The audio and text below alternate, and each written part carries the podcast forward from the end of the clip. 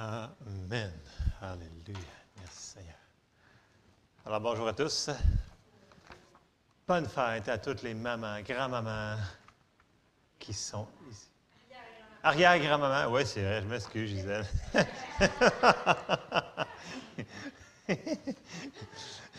Mais maman, ça l'englobe toute, la gang. S'il y a des, des avant, c'est toute la gang. Alors, bonne fête des mères à tous. Journée à célébrer. Donc, si vous n'avez pas euh, communiqué avec votre maman, bien, dites-lui euh, bonne fête des mères, maman d'amour. Et, euh, à notre épouse aussi, hein? Bonne fête des mères. C'est important. Amen. Donc, j'ai un message ce matin qui, qui, touche au faux à la fête des mères, mais ce n'est pas l'essence du sujet. Mais on, vous allez voir où est-ce qu'on va aller. Donc, je vais ouvrir en prière, puis on va embarquer dans les versets. Seigneur, te remercie pour cette belle journée que tu nous donnes, Seigneur, que tu nous permets, Seigneur, de prendre le temps euh, d'écouter ta parole. Révèle-nous Jésus dans nos cœurs de plus en plus à chaque jour, dans le nom de Jésus. Amen. Alors, ce matin, par contre, j'ai un titre qui va avec la fête des mères, par exemple.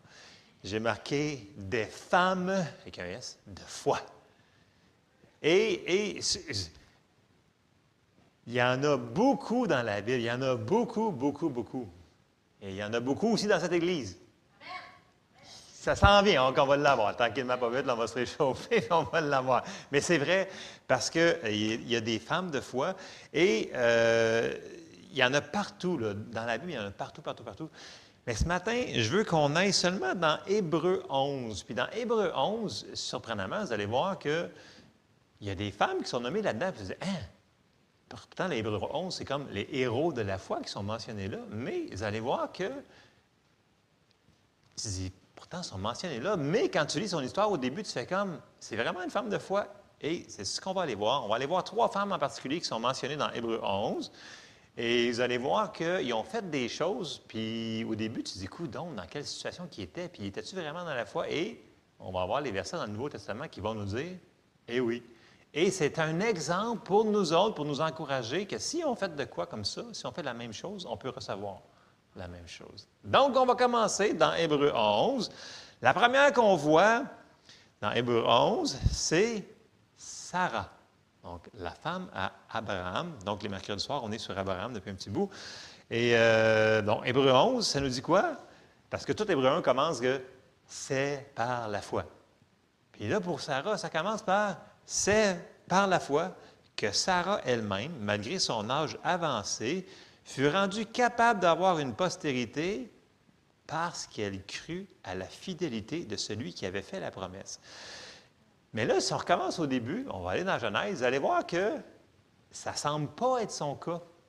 Mais il ne faut pas regarder à l'apparence, parce qu'une personne peut changer d'attitude comme ça et c'est une décision de croire. Je le répète souvent parce que les gens disent ah non, je ne peux pas croire. Je dis non, tu ne veux pas croire. Il y a une grosse différence. Et on va aller voir ça. Donc, on s'en va dans la Genèse, on verset, euh, excusez, chapitre 18, et on va commencer au verset 10. Et là, en mise en contexte, Dieu a fait une alliance avec Abraham, donc automatiquement, ça l'inclut, sa femme, et là, il vient pour juger Sodome et Gomorre. Et là, il y a l'ange éternel, donc Dieu qui est là, comme une théophanie qu'on appelle dans, le jargon. Et là, Dieu, il parle à Abraham et au verset 10, il dit, L'un d'eux dit, Je reviendrai vers toi à cette même époque, et voici, Sarah, ta femme, aura un fils.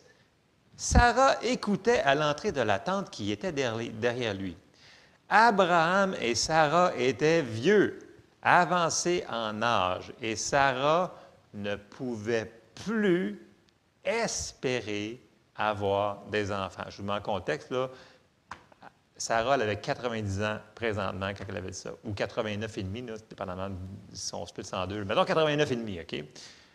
Abraham, 100 ans, OK? Et là, elle vient nous dire, Sarah ne pouvait même plus espérer avoir des enfants. OK? Que ça part comme ça. Ça part pas bien, hein? Ça part pas. Euh, c'est comme, ouais, femme de foi. Puis là, et c'est ça. Et, euh, là, on regarde au verset 12. Elle rit en elle-même en disant Maintenant que je suis vieille, aurais-je encore des désirs? Mon Seigneur aussi est vieux. les confessions de sa bouche, à la date, c'est, c'est, pas super concordant. Mais il ne faut pas se fier aux apparences. On continue. L'Éternel dit à Abraham, Pourquoi donc Sarah a-t-elle ri en disant, Est-ce que vraiment j'aurais-je un enfant, moi qui suis vieille? Y a-t-il rien qui soit étonnant de la part de l'Éternel? Autant fixé, je reviendrai vers toi à cette même époque et Sarah aura un fils. Un an, dans un an, je vais revenir. Sarah mentit en disant, je n'ai pas ri, car elle eut peur. Mais il dit au contraire, tu as ri. Donc, au début, on dirait que ça n'a pas l'air d'avoir beaucoup de foi dans cette situation-là. Hein? tu sais, les, confessions, la situation, il n'y a rien qui semble avoir euh, une certaine genre de gestion de, de, foi de la promesse de Dieu. Bon, c'est sûr que la situation dans le naturel était vraiment impossible. OK? Elle avait été stérile toute sa vie. Mettez-vous en contexte. C'est sûr que le monde dit on la connaît, cette histoire-là, mais mettez-vous en contexte. Là. Toute votre vie, vous avez essayé d'avoir des enfants, vous n'avez pas été capable. Puis là, tu es rendu à 90 ans. Puis là, Dieu vient de dire une promesse qui dit Écoute, tu es rendu à 90 ans, puis tu vas avoir un, fils. Là, tu fais comme Non, non, non ça ne se peut pas. Mais, avec Dieu, c'est possible. Si on a la parole, si on a la promesse. Et là, on s'en va. Souvenez-vous, tout ce qui est sur la terre est sujet, à changement. Donc, ce qui est sur la terre, le naturel, si on met le surnaturel de Dieu, ça peut changer les choses naturelles. Parce qu'elle était vraiment pour elle, là, c'était toute sa vie, ça a été la honte de sa vie. Parce que dans ce temps-là, souvenez-vous, une femme qui n'avait pas d'enfant, c'était la honte. C'était vraiment la honte totale. Donc, toute sa vie, elle avait vécu avec ce problème. Mais là, Dieu, il donne la parole. Et elle a un choix à faire. Est-ce qu'elle va le recevoir? Parce qu'elle aurait pu dire non. Elle avait le choix et tout le monde a le choix. Dieu ne peut pas s'obliger à personne. Et on voit qu'elle a fait une décision. On s'en va dans Genèse 21, versets 1 et 2. L'Éternel se souvint de ce qu'il avait dit à Sarah, et l'Éternel accomplit pour Sarah ce qu'il avait promis. Sarah devint enceinte, et elle enfanta un fils à Abraham dans sa vieillesse, au temps fixé dont Dieu lui avait parlé. Donc, elle a eu un an pile plus tard, grosso modo. Et là, ça veut dire que dans le trois mois avant qu'elle fût enceinte, elle a changé quelque chose dans sa manière de penser. Donc, elle a changé la manière de croire. Et si on relit Hébreu 11, 1, 11, 11, c'est par la foi que Sarah, malgré son âge avancé, fut rendue capable d'avoir une postérité parce qu'elle crut à quoi? à la fidélité de celui qui avait fait la promesse. Souvenez-vous, elle vit avec Abraham depuis tout le temps, puis elle a vu des choses qui s'est passées. Elle l'a vu, oui, il l'a porté là, puis je, te bénirai, puis tu vas être béni. Puis elle a vu ce que Dieu a fait, puis comment il était fidèle. Et elle s'est remémoré cette chose-là. Parce que on ne sait pas exactement quand, dans, les, dans les, passages, ce n'est pas marqué quand elle a fait le switch de décider, mais elle l'a fait. Puis malgré qu'il n'y avait plus d'espérance dans le naturel, c'est-à-dire qu'il n'y en avait plus, elle a décidé de croire. Elle a décidé de croire que Dieu était fidèle à sa promesse. Et elle a fait exactement ce qui est marqué aussi dans, pour nous autres dans Hébreu 10, 23. Dans Hébreu 10, 23, ça dit Retenons fermement la profession de notre espérance, car celui qui a fait la promesse est fidèle. Alors, prenons-le pour nous ce matin. Là. On peut changer d'idée n'importe quand, puis décider de croire, et Dieu va embarquer dans la situation. Même si des médecins ont dit c'est fini, c'est trop tard, tu es trop vieux, tu es trop vieille, c'est impossible. Dans le naturel, Dieu peut intervenir quand même. Mais il faut ouvrir la porte, la décision de croire en Dieu. Amen? Donc, ça, c'est la première qu'on retrouve dans Hébreu 11. La deuxième qu'on retrouve dans Hébreu 11, c'est Rahab. Donc, vous connaissez l'histoire? Et on va lire Hébreu 11, 31 qui nous dit C'est par la foi que Rahab, la prostituée, ne périt pas avec les rebelles parce qu'elle avait reçu les espions avec bienveillance. Bon, on va aller voir le récit. Et comme plein d'autres gens, Rahab est un peu comme nous autres. Elle n'est pas dans une situation vraiment parfaite. Elle ne vient pas d'un milieu vraiment parfait. Mais il faut penser qu'aussi, dans ces temps-là, euh, des fois, il n'y avait pas le choix de faire les choses qu'il faisait. Souvenez-vous que là, ce n'est pas, pas une Israélite, ce n'est pas quelqu'un qui a la promesse. Elle vit dans un pays qui sont remplis de, de traditions qui ne sont pas vraiment super, super bonnes. Et c'est une des raisons pourquoi que Dieu les chasse. Parce que ça nous dit dans la parole de Dieu que c'est des abominations qu'il faisait à leurs yeux. Bref, tout ça étant dit, elle venait pas d'un bon background. Donc, ce n'était pas la candidate idéale pour avoir la foi. Pourtant, vous allez voir qu'elle se retrouve dans une position pour faire une décision. On s'en va dans Josué 2 et au verset 8. Et là, les espions, ils rentrent dans Jéricho pour aller espionner.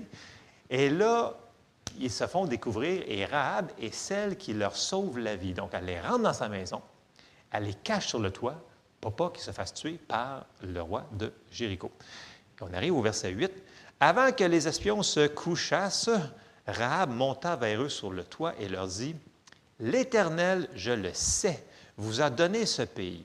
La terreur que vous inspirez nous a saisis, et tous les habitants du pays tremblent devant vous car nous avons appris comment, à votre sortie d'Égypte, l'Éternel a mis à sec devant vous les eaux de la mer Rouge et comment vous avez traité les deux rois des Amoréens au-delà du Jourdain, Sion et Og, que vous avez dévoués par interdit. Dévoués par interdit, ça veut dire là, exterminer tout ce qui vit sur cet endroit-là. Ça veut dire que c'est non seulement tu tues les hommes, les femmes, c'est les enfants, les moutons, les lapins, les, papillons, tout. OK? C'est ça que ça veut dire. Là. Dévoué par interdit, c'est tout le kit. Il ne reste plus rien qui respire. C'est ça que ça veut dire. OK? Et là, souvenez-vous que c'est la même affaire que Josué a eu comme commandement pour Jéricho. Là. Tu t'en vas exterminer tout au complet. Je vous mets ça en background. OK. Verset 11. Nous l'avons appris et nous avons perdu courage et tous nos esprits sont abattus à votre aspect car c'est l'Éternel, votre Dieu, qui est Dieu en haut dans les cieux et en bas sur la terre. Elle a reconnu que c'était leur Dieu qui était le seul vrai Dieu. Et elle a réalisé ça. Et elle voulait participer avec ça. Et c'est pour ça qu'elle a décidé de les sauver. Parce qu'en les sauvant, elle, aurait pu se faire, c'était fini. Parce que c'était des ennemis, là. Ils venaient pour les détruire. Mais elle a décidé quand même par la foi, de les recueillir. Elle aurait pu se faire décapiter avec toute sa maison, mais elle a décidé de le faire. On continue, verset 12. Et là, elle veut faire, regardez bien. Et maintenant, je vous prie, jurez-moi par l'Éternel que vous aurez pour la maison de mon Père la même bonté que j'eus pour vous. Donnez-moi l'assurance que vous laisserez vivre mon Père, ma mère, mes frères, mes sœurs et tous ceux qui leur appartiennent, et que vous nous sauverez de la mort. Donc là, non seulement elle croit que l'Éternel est le seul vrai Dieu, mais elle veut une alliance avec ces gens-là. Fait qu'elle leur dit, écoute, j'ai eu ça pour vous autres, faites ça pour moi. Et regardez bien ce que les deux espions vont dire au verset 14. Ces hommes lui répondirent, nous sommes prêts à mourir pour vous si, il y a une parenthèse à, à leur entendre, si vous ne divulguez pas ce qui nous concerne, et quand l'Éternel nous donnera le pays, nous, agirons envers toi avec bonté et fidélité. Elle les fit descendre avec une corde par la fenêtre, car la maison qu'elle habitait était sur la muraille de la ville. Elle leur dit, allez du côté de la montagne de peur que ceux qui vous poursuivent vous rencontrent, parce qu'elle avait dit à ceux qui, poursuivaient, ils sont sortis, là, elle a dit un petit mensonge, c'est pas correct de dire des mensonges, mais elle, voulait absolument sauver les espions. Elle dit Cachez-vous là pendant trois jours jusqu'à ce qu'ils soient de retour. Après cela, vous suivrez votre chemin. Ces hommes lui dirent Voici de quelle manière nous serons quittes du serment que tu nous as fait. À notre entrée dans le pays, attache ce cordon de fil cramoisi à la fenêtre par laquelle tu nous as fait descendre, et recueille auprès de toi dans la maison ton père, ta mère, tes frères, toutes la famille de ton père. Si quelqu'un d'eux sort de la porte de ta maison pour aller dehors, son sang retombera sur sa tête et nous en serons innocents. Mais si on met la main sur l'un, quelconque de ceux qui seront avec toi dans la maison son sang retombera sur notre tête. Et si tu divulgues ce qui nous concerne, nous serons quittes du serment que tu nous as fait faire. Elle répondit, Qu'il en soit, selon vos paroles. Elle prit ainsi congé d'eux, et ils s'en allèrent, et elle attacha le cordon de cramoisie à la fenêtre. Bon, il y a beaucoup de choses dans ces versets-là. Là. On connaît l'histoire, mais il faut s'attacher, faut prendre le temps de décortiquer des fois. Premièrement, elle a cru la parole qui été annoncée, que c'était eux autres, le peuple de Dieu, que c'était leur Dieu était le seul vrai Dieu. C'est ça qu'elle a reconnu. Et elle a fait des actions correspondantes. Elle a décidé de les sauver, de les cacher, au péril de sa vie. Et elle a aussi fait ce qu'elle leur a demandé de faire dans son alliance. Elle n'a pas divulgué à personne qui était venu, qui était là, etc. Et elle a obéi à mettre le cordon de fil cramoisi. Cramoisi, ce n'est pas du crack qui est moisi, là. OK, cramoisi, c'est rouge vin, là. OK, non, mais est-ce qu'on dit ça aujourd'hui? J'ai une chemise cramoisie, c'est beau. Euh, non, non, c'est, en, anglais, c'est crimson. Crimson, c'est rouge sang. OK? C'est pas, un hasard que c'est rouge sang, ça, a rapport à l'alliance de sang, Jésus, tout ça. Ça a tout rapport à ça, qu'on n'aura pas le temps de faire la parenthèse ce matin, là. Mais elle l'a fait, elle l'a mis dans sa fenêtre. Bon, elle a fait son côté des choses. Et vous savez que Rahab se retrouve à plein de places dans la Bible. Et dans un endroit particulier, dans Jacques. Où est-ce que Jacques il enseigne sur la foi sans les œuvres ou slash les actions correspondantes, elle est morte. Et le verset se retrouve dans Jacques 2, verset 25. On n'est pas sauvé par les œuvres, mais si tu as la foi, parce que Jacques dit, montre-moi ta foi, mais moi je vais te montrer ma foi par les actions que je vais faire. Vous voyez ce que je veux dire? Jacques 2, verset 25, Rahab, la prostituée, ne fut-elle pas également justifiée par les œuvres? on est dans Jacques, le Nouveau Testament. Lorsqu'elle reçut les messagers et qu'elle les fit partir par un autre chemin, comme le corps sans âme est mort, de même, la foi sans les œuvres est morte. Donc, elle a fait les actions correspondantes.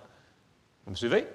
Donc, elle est partout. Là. Donc, on voit qu'elle avait la foi, elle croyait que Dieu était le seul vrai Dieu, qu'il fallait qu'elle fasse les actions pour avoir accès aux bénédictions de Dieu, ce qu'elle n'avait pas, elle n'était pas sous une alliance. Mais là, elle va rentrer sur une alliance. Et si on avance, puis là, souvenez-vous, là, on part avec Rahab, mais c'est quand on met notre foi en action, c'est pas juste pour nous autres.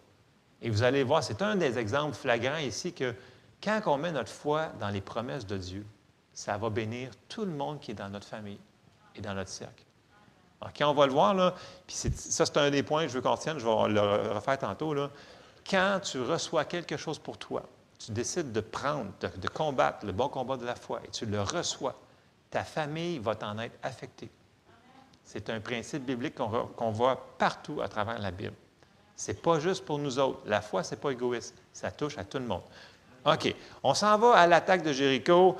Josué y arrive. Il y a le commandement. Tu tout ce qui, bouge, qui vole, ce qui respire. Il n'y a plus rien qui bouge. Mais là, on arrive, Josué 6 au verset 20.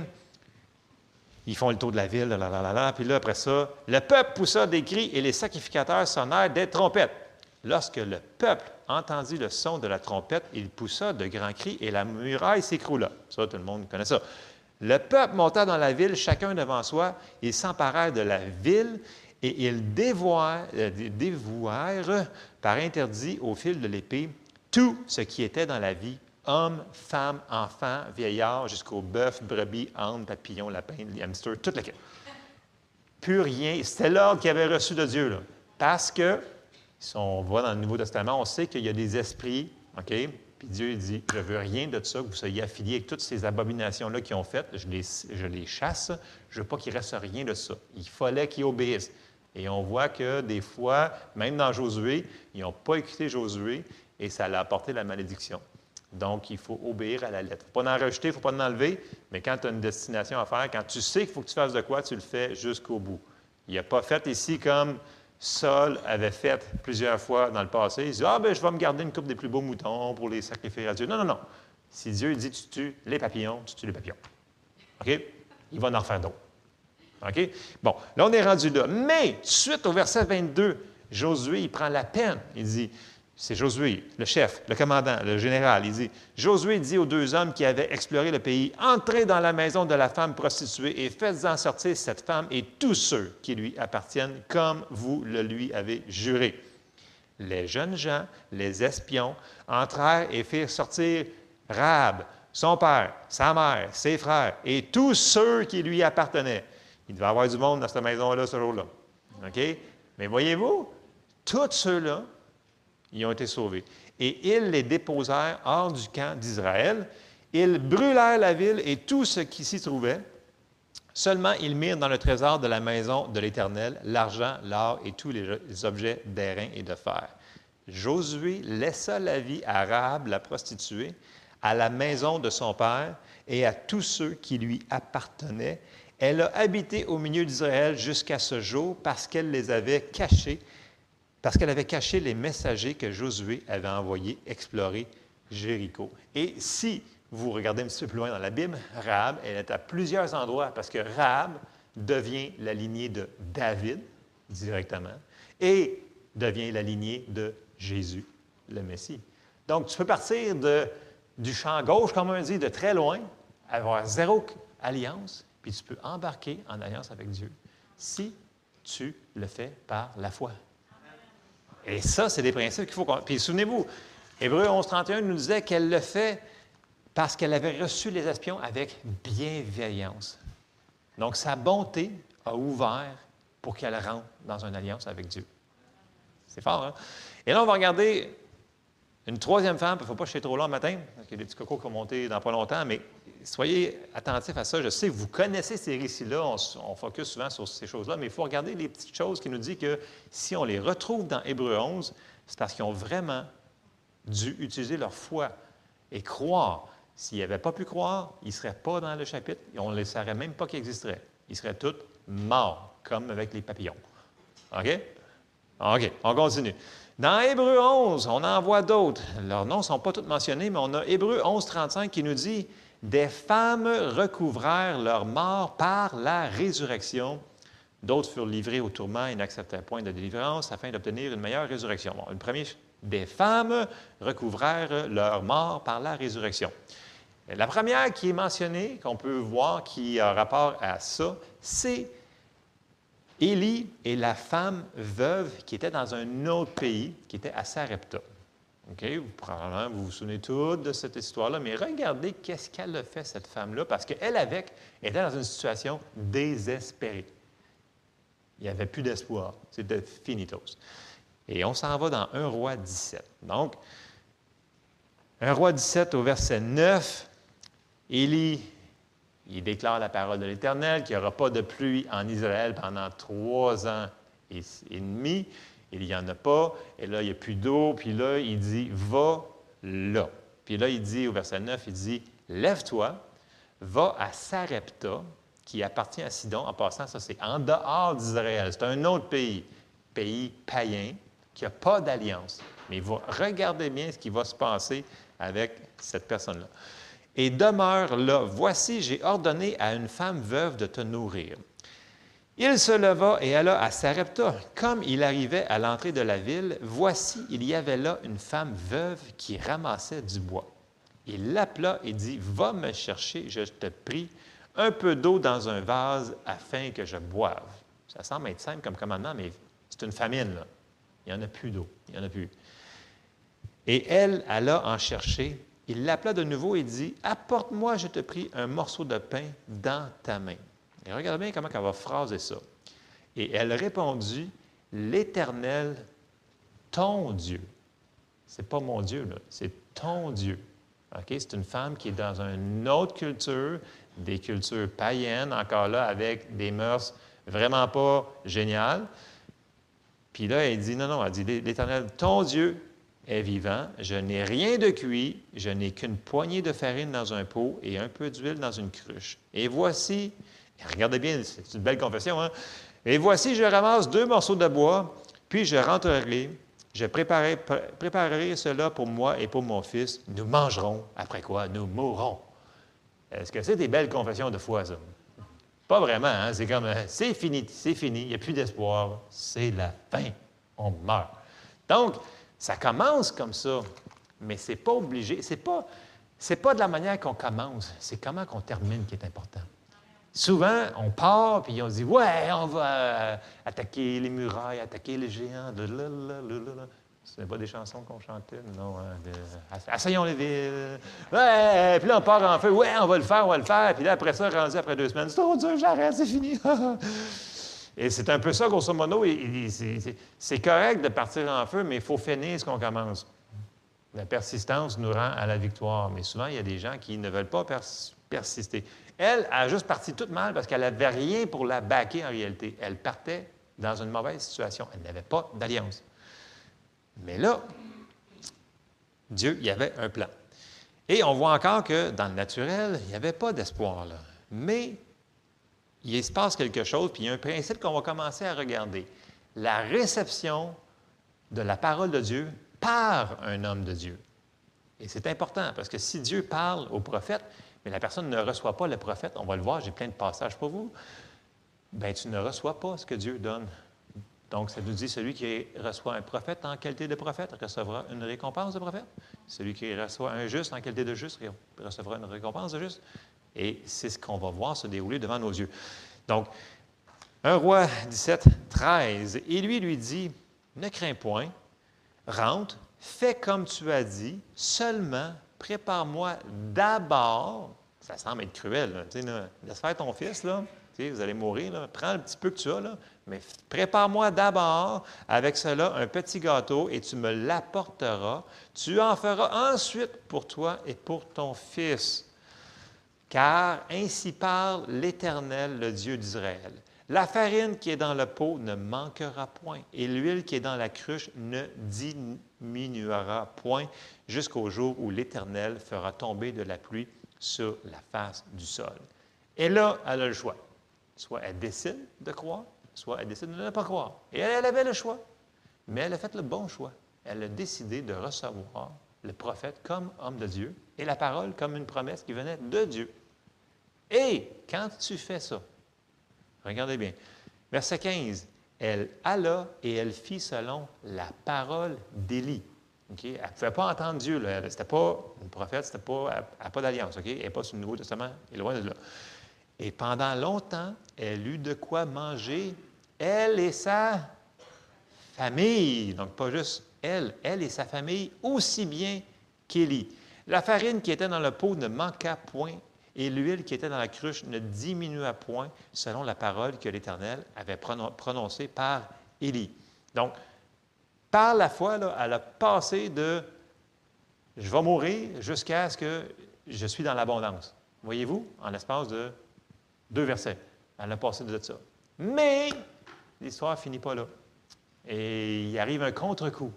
Ça arrive-tu des fois que tu mets ta foi, puis là, tu as eu une grosse victoire, et tout d'un coup, il y a une autre affaire qui tombe sur la tête. C'est pas grave, ne vous en faites pas. C'est encore ne crains point. OK? Prochain verset, verset 17. Après ces choses, le fils de la femme, fut si violente qu'il ne resta plus en lui de respiration. Il est mort. Cette femme dit alors à Élie, Qu'y a-t-il entre moi et toi, homme de Dieu? Es-tu venu chez moi pour rappeler le souvenir de mon iniquité et faire mourir mon fils? Oui, on savait qu'il était pécheresse. Il savait, ce peuple-là, il faisait toutes des choses comme ça, abominables. C'est pour ça que Dieu, il les chassait, etc.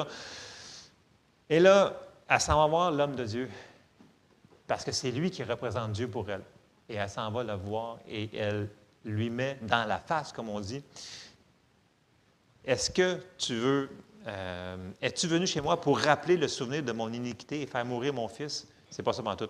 19, il lui répondit, Donne-moi ton fils. Et il le prit du sein de la femme, le monta dans la chambre haute où il demeurait et le coucha sur son lit.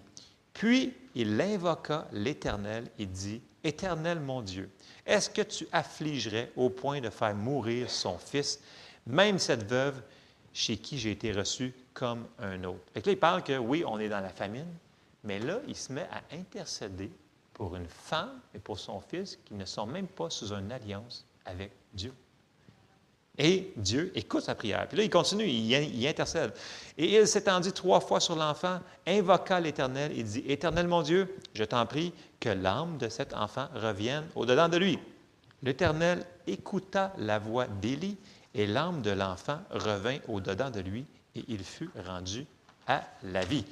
Élie prit l'enfant, le descendit de la chambre haute dans la maison et le donna à la mère. Et Élie dit, Vois, ton fils est vivant. Verset 24, et la femme dit à Élie, Je reconnais maintenant que tu es un homme de Dieu et que la parole de l'Éternel dans ta bouche est vérité. Bon.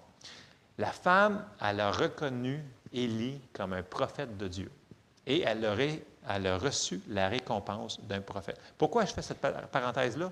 Parce que Jésus nous en parle de cette femme-là dans le Nouveau Testament en contexte de ce que les gens dans sa ville ne l'ont pas reçu. OK, on va aller voir deux passages dans le Nouveau Testament. Souvenez-vous, quand que Jésus est arrivé à Nazareth, les gens de sa ville ne l'ont pas reçu. Et ils n'ont pas pu recevoir les miracles que Jésus voulait faire. Allons voir. Et vous allez voir que cette femme-là, elle est mentionnée. Deux passages, rapidement. Luc 4 et au verset 24. Et là, il vient juste de se faire rabrouer dans le sens qu'il dit Qui es-tu? Puis euh, t'es qui toi? Puis euh, là, Jésus, il répond Pauvre personne. Dans le sens que, puis il voulait, il le chassèrent hors de la ville. Il voulait le tuer. Là. Il n'était pas content. Non, non seulement ils ne l'ont pas reçu, mais ils l'ont rejeté complètement. Et on arrive, Luc 4, 24. Mais, ajouta-t-il, je vous le dis en vérité, aucun prophète n'est bien reçu dans sa patrie. C'est Jésus qui parle ici. Je vous le dis en vérité, il y avait plusieurs veuves en Israël du temps d'Élie, lorsque le ciel fut fermé trois ans et six mois, et qu'il y eut une grande famille sur toute la terre. Et cependant, Élie ne fut envoyé vers aucune d'elles, si ce n'est vers une veuve à Sarepta, dans le pays de Sidon. Ça, c'est la madame qu'on vient de voir dans le passage qu'on vient de voir dans un roi.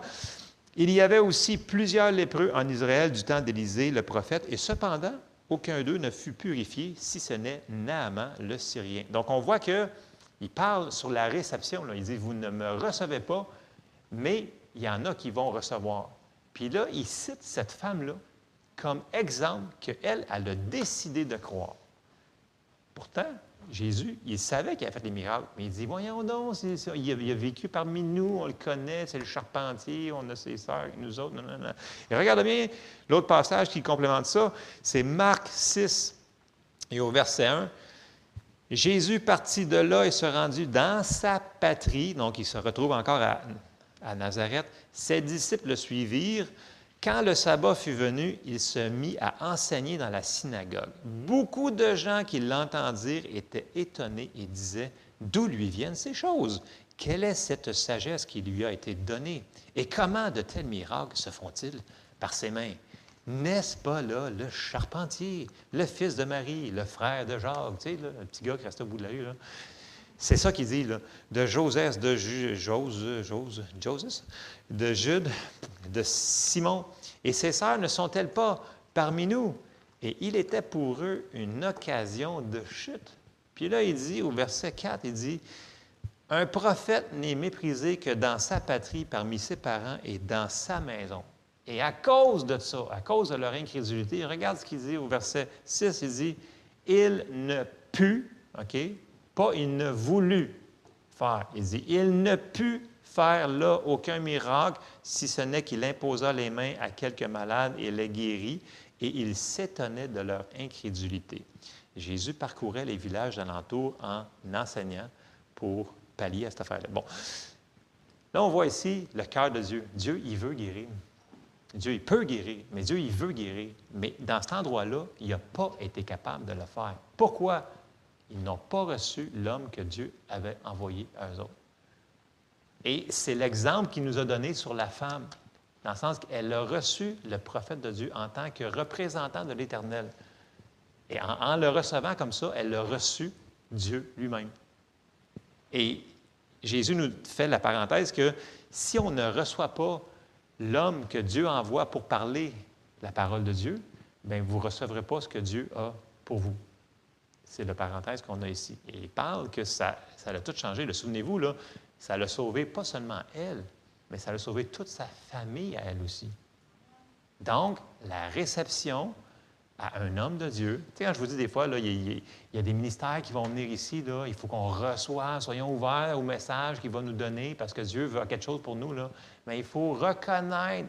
Ils sont de Dieu ou ils ne sont pas de Dieu? Il faut reconnaître ça. Donc, pour terminer, nos petits cocos s'en viennent.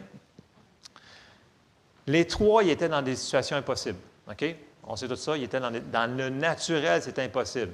OK? Mais si tu mets Dieu dans le naturel, le surnaturel arrive. Amen?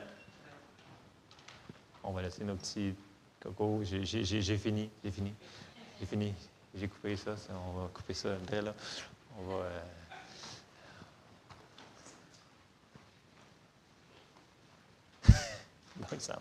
OK. Terminons. Rapidement, en conclusion, rapide, très rapide, très rapide, rapide. Trois choses à retenir. Premièrement, croyons à la fidélité de Dieu. C'est ce que Sarah a fait. Croyons qu'il est fidèle. Elle a cru qu'il était fidèle assez pour accomplir la promesse, même si dans le naturel, c'est impossible, mais elle a cru quand même. Dieu il est fidèle. Dieu est bon. Je vais croire en sa fidélité. Première chose. Deuxième chose, agissons comme Rab a fait sur ce qu'on sait qu'on peut faire. Arrêtez de se concentrer sur ce qu'on ne sait pas, on ne connaît pas. Mais si on voit quelque chose qu'on sait qu'il faut qu'on fasse, faisons-le. La foi sans les actions correspondantes est morte. Troisième chose, recevons la parole de Dieu qui nous est annoncée par les serviteurs de Dieu. Et ça va ouvrir la porte à Dieu pour qu'il rentre dans nos vies. C'est ce qu'on a vu dans la femme veuve qui a sauvé toute sa famille à cause de sa foi. Amen. Amen. Donc, je termine là-dessus. Et je, sais que ça semble simple comme verset, c'est des passages qu'on a connus souvent, mais ça revient toujours à la même choix. Est-ce qu'on va faire la décision de prendre Dieu à son mot, puis de croire?